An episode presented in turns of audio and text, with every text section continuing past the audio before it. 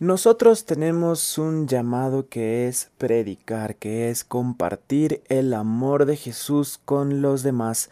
Hay diferentes lugares donde quizás se nos hace difícil llegar. ¿Te imaginas cómo hacerlo con los skaters, con las patinetas, ser parte de eso?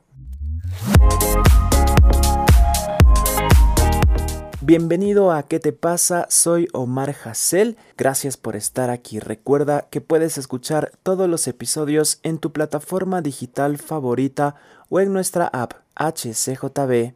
Empezamos.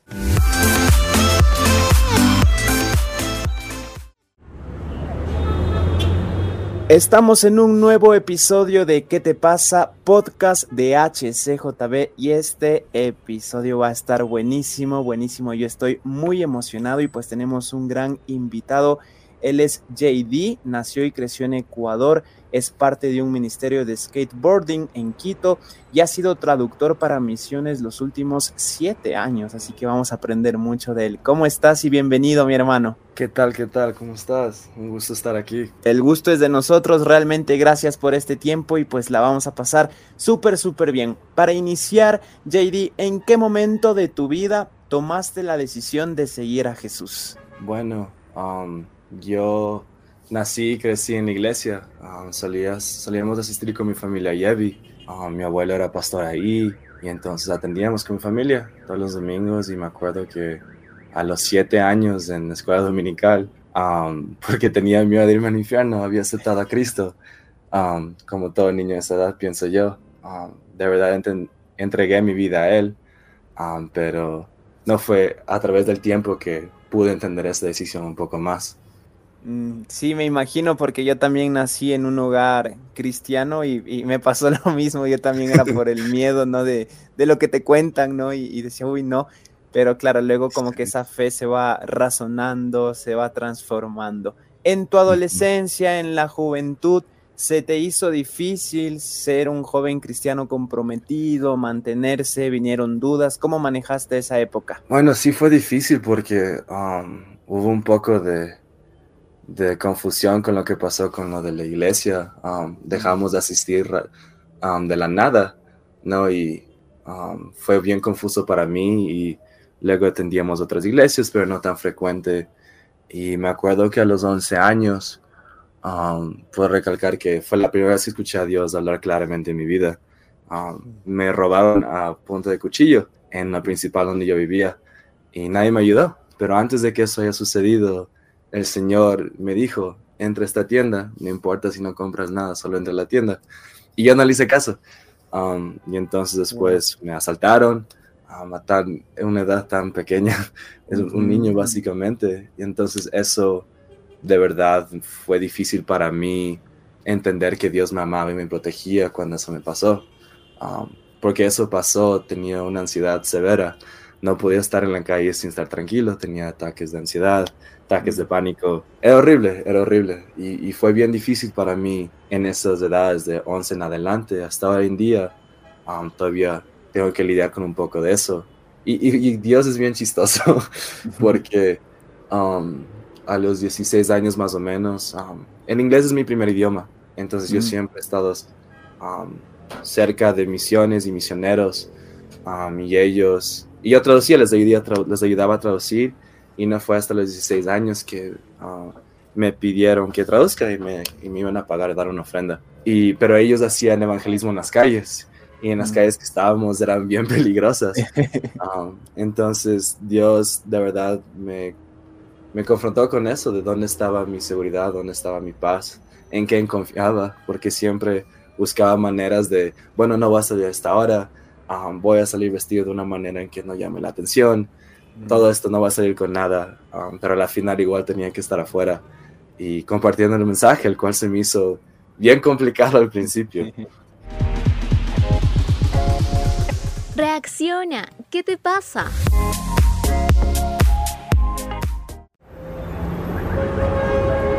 Wow, y, y, gracias por contarnos esto porque yo solo de pensar que fue a los 11 años, claro, lo primero que uno dice, oye, qué salvajes, los choros, ¿no? Los, los ladrones, sí. cómo se atreven a hacer esto, pero también todo lo que puede generarte y, y, claro, o sea, cómo no vas a estar asustado, eh, de salir solo y, de todo lo que pasa y cómo Dios transformó eso para ir a las calles a evangelizar y quizás, me imagino, te puedes haber topado con gente que quizás en algún momento de su vida pensó en robar o incluso robó, ¿no? Porque en, las calles, pues peligrosos, uno se topa con este tipo de gente y saber que Jesús murió también por ellos y que están ahí dispuestos a escuchar. Justo te quería preguntar, JD, esa primera experiencia en misiones, ese primer viaje, ¿cómo fue?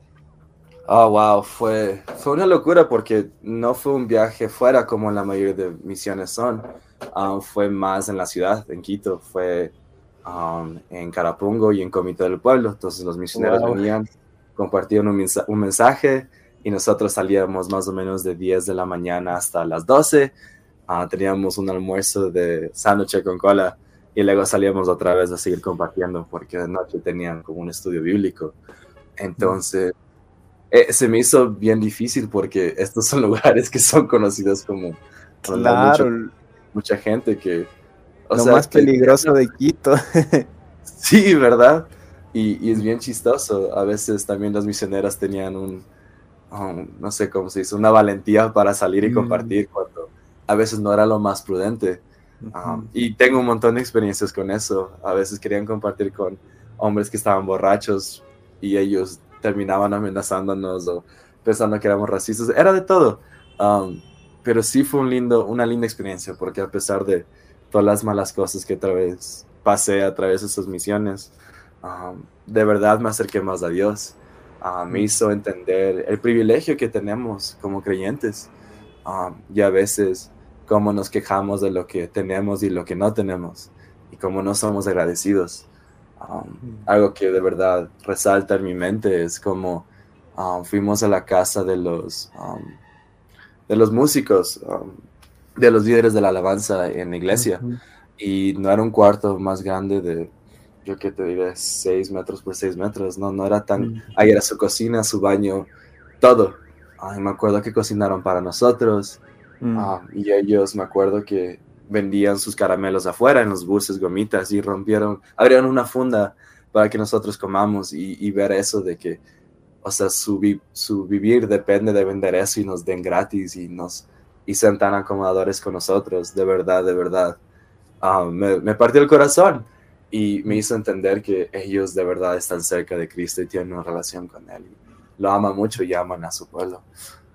Wow, wow, y, esto que nos cuenta a nosotros nos impacta, nos desafía, porque muchas veces nos quejamos de este, nuestra comodidad, es como que, ah, solo queremos esto, esto, esto, y no nos damos cuenta todo lo que Dios nos ha dado, y esa oportunidad también que tenemos de poder compartir del amor de Jesús a otras personas. No todos tienen el llamado e incluso la valentía quizás de ir a lugares tan fuertes, pero uno puede empezar haciéndolo con los vecinos, con los compañeros, con los primos, porque de eso se trata, ¿no? De compartir el Evangelio.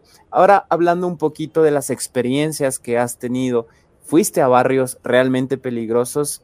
Yo por medio de la música y con algunos proyectos he tenido también la oportunidad de ir a lugares así, donde es como que te das cuenta de la realidad, de lo que es el mundo, te das cuenta lo valioso que es una vida también. Y, te topas también con gente que se enoja, que te insulta, que se va, y hay otra gente en cambio que sí, ¿no? Está lista y, te abraza y todo.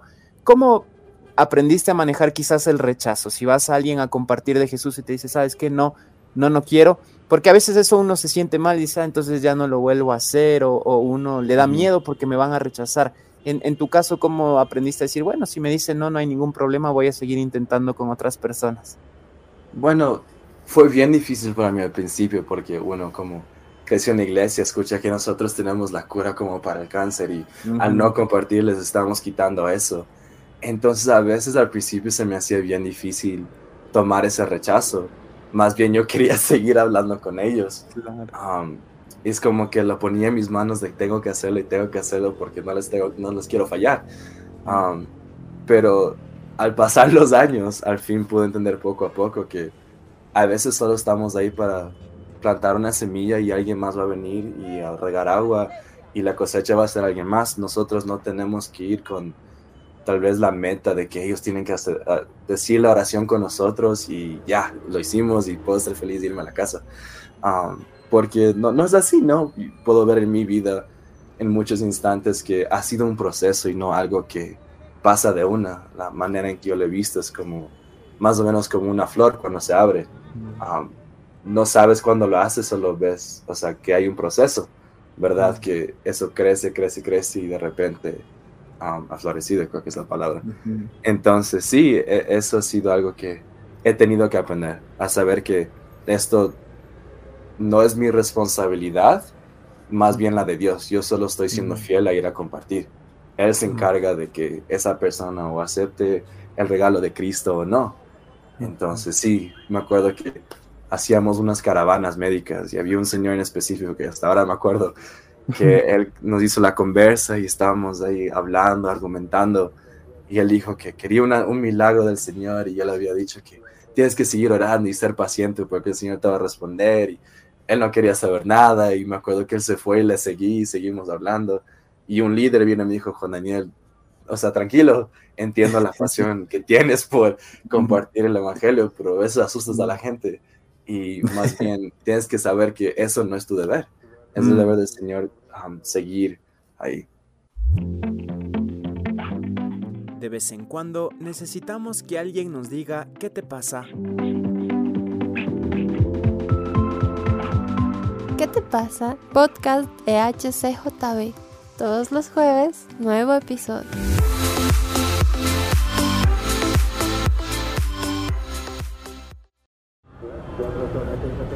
Y, esto es entender que la obra no es nuestra, ¿no? Y, mm. quien hace la obra es el Espíritu Santo. Y, claro, te entiendo porque a veces uno les quiere obligar a que acepten, ¿no? Entonces e, es, eso como que, oye, pero acepta, por favor, no me rechaces, y así te estoy dando la cura, te estoy compartiendo esto. Exacto, pero es, es normal. Y sabes que esto que tú decías al, al inicio de esta pregunta a mí me impacta, porque hay veces que uno se acerca y sí, hay veces que te rechazan así, pero hay otras veces que alguien te dice, oye, hace una semana se me acercó alguien, yo le rechacé, pero yo le dije, Dios, si existes, que alguien se me vuelva a acercar. Y tú mm. ya eres esa persona que quizás vas a regar una semilla que ya está, no siempre eres el primero y ahí te das cuenta y dices, es solo Dios, yo obedezco y yo seguiré haciéndolo. Y, y, hay que respetar a las personas porque viven, como tú dices, su proceso, no sabemos cualquier circunstancia que estén pasando. Ahora, JD, ¿cómo empezó todo con los skaters? Cuéntanos un poquito esa experiencia en tu vida.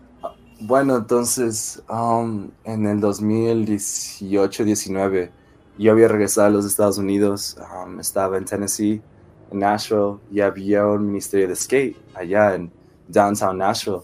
Y me acuerdo que la idea me parecía genial, yo recién había comenzado a patinar, a uno de mis mejores amigos. Um, él me enseñó a patinar y wow, qué hermoso, qué liberante.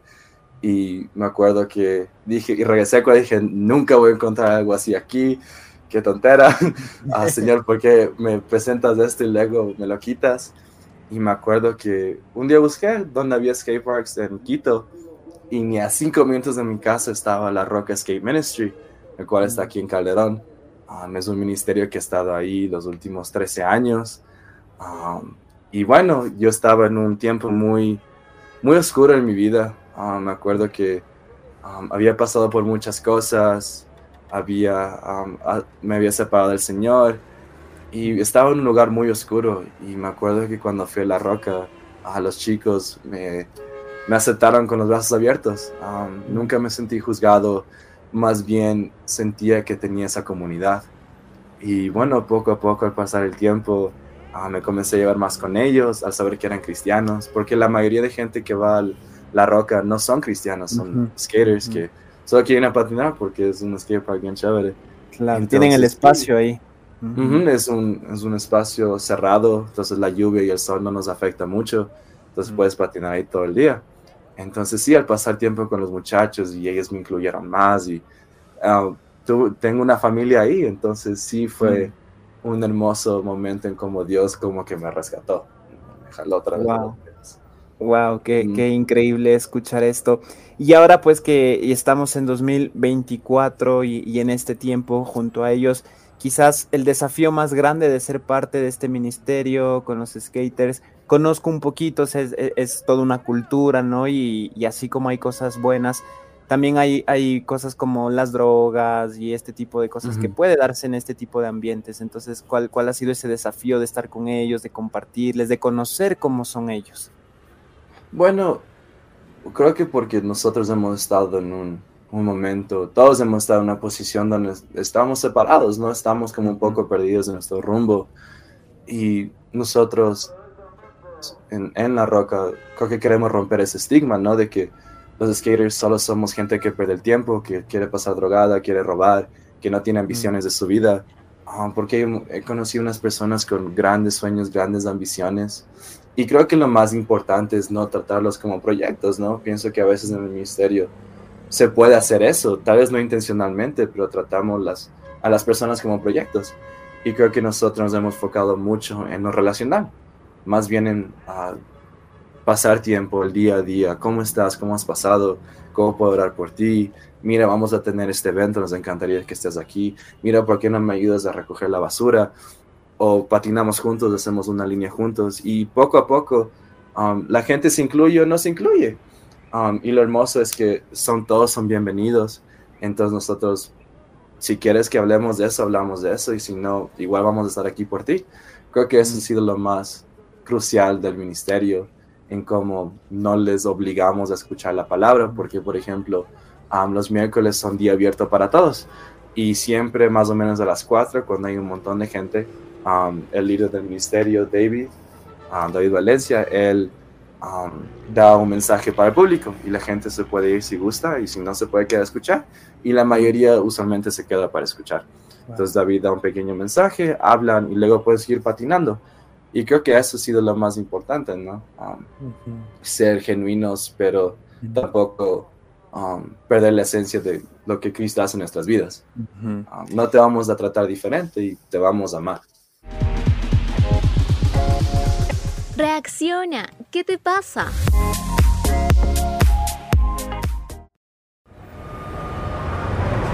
Y eso es lo que permanece porque no es una imposición, no es una obligación, no es que, a ver, aceptas a Jesús y entras aquí para patinar, ¿no? Y si no, no puedes entrar, sino realmente es algo que van haciendo de corazón y cuando se toma la decisión es verdadera porque nadie les obligó, entonces es algo genuino. Y me impactó durísimo esto que me dijiste que a veces vemos a las personas como proyectos, ¿no? Y no nos interesamos en la persona en sí, en su corazón, en lo que está pasando, en cualquier necesidad. Y qué importante es tener esta relación. Yo creo que ese es, ese es el Evangelio, realmente es amar a las personas y así se puede evangelizar. No presionar, no señalar, no decir esto, esto, esto, porque no, o sea, tenemos que estar interesados en ellos, como tú dices, en su vida. Un día podemos hablar de esto, pero otro día podemos hablar, qué sé yo, de los skaters, de los trucos, de sus experiencias. Y está bien, porque hay una amistad, hay una relación. Y esto, wow, a mí me, me está impactando muchísimo. Ahora, y agradeciéndote por este tiempo, que uff, está buenísimo este capítulo y lo he disfrutado mucho. ¿Qué es lo que has aprendido de las misiones en las que eres traductor? Así que tú dices, con esto yo me quedo.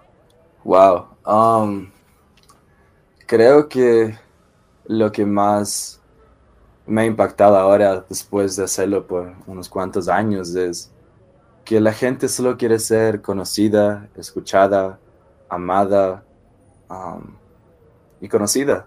Um, mm. eso es todo. No, no, la gente no pide más.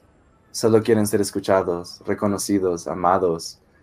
Y a veces creo que al ir a compartir el Evangelio, pensamos que si, si decimos que tú dices esta oración, estás bien y luego a veces no hablamos con ellos otra vez y eso se pierde esa conexión. Y creo que lo más que yo me he enfocado hasta solo en ser doctor es crear una relación, una amistad que podamos hablar, que yo puedo seguir aquí y puedo caminar el día a día y, estar aquí por ti. Um, porque lo que yo, el error que yo cometí en el pasado es que comparto el evangelio, chévere, chévere, me voy. Y ya, y a veces tal vez es lo que Dios quería en la vida pero pienso que Dios quiere que nosotros también invirtamos de nuestro, o sea, si vamos a hacer esto, como dije, no tratarlas como proyectos, pero sino invertir, ah, mm. pasar tiempo con ellos, mira, vamos a comer, ven conmigo, o algo así por el estilo.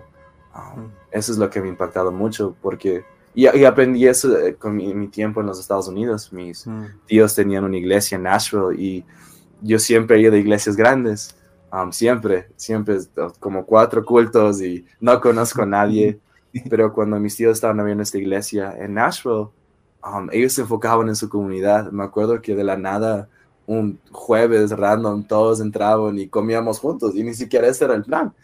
Y ver ese, esa amistad, ver esa, esa intencionalidad en, en, servir y pasar tiempo juntos y orar uno por el otro, es lo que me lleva más en querer ser intencional en las misiones. En, sé que estoy aquí un tiempo corto, pero ¿cómo podemos seguir en contacto? ¿Cómo puedo no dejarte ahí en lo seco? Es mm. como que les das los ingredientes de hacer un pastel y bueno, allá tú harás ah, en vez de ah, cocinar juntos, no sé, ¿no? Wow, wow, sí, sí, es que debe haber un acompañamiento, un verdadero interés por la vida de ellos y, y esa es la manera correcta, ¿no? Y, y, pues con tu experiencia obviamente lo has aprendido en el campo, no ha sido solo de escuchar o de verlo, sino de vivirlo y creo que nos inspira a nosotros también a, hacer lo mismo, ¿no? Y decir, ok, esta es la manera la única fórmula que existe es la que hizo Jesús y tenemos que seguir ese ejemplo. Y te quiero agradecer nuevamente por este tiempo. Te bendigo muchísimo en todo. Igual lo que estás haciendo es súper, súper chévere. Y para despedirnos, algún mensaje que quieras darnos a todos los que estamos escuchando. Wow, bueno, si quieren patinar o aprender a patinar, la roca está abierta. Ah, no necesitas tablas, solo venir. Están abiertos desde los miércoles, los viernes y los sábados, de 10 de la mañana a 6 de la noche. Entonces, si quieren aprender a patinar y estamos más que dispuestos y espero que tal vez mi experiencia en tal vez donde yo he fallado, ustedes pueden llevarse eso y um, de verdad ver lo que Jesús tiene para ustedes. Excelente, muchas gracias, un fuerte, fuerte abrazo y que Dios te bendiga mucho. Gracias hermano, de verdad, lo aprecio mucho.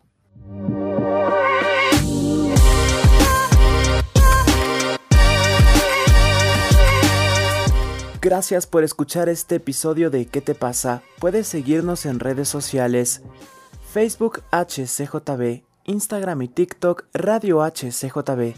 Será hasta el siguiente ¿Qué te pasa?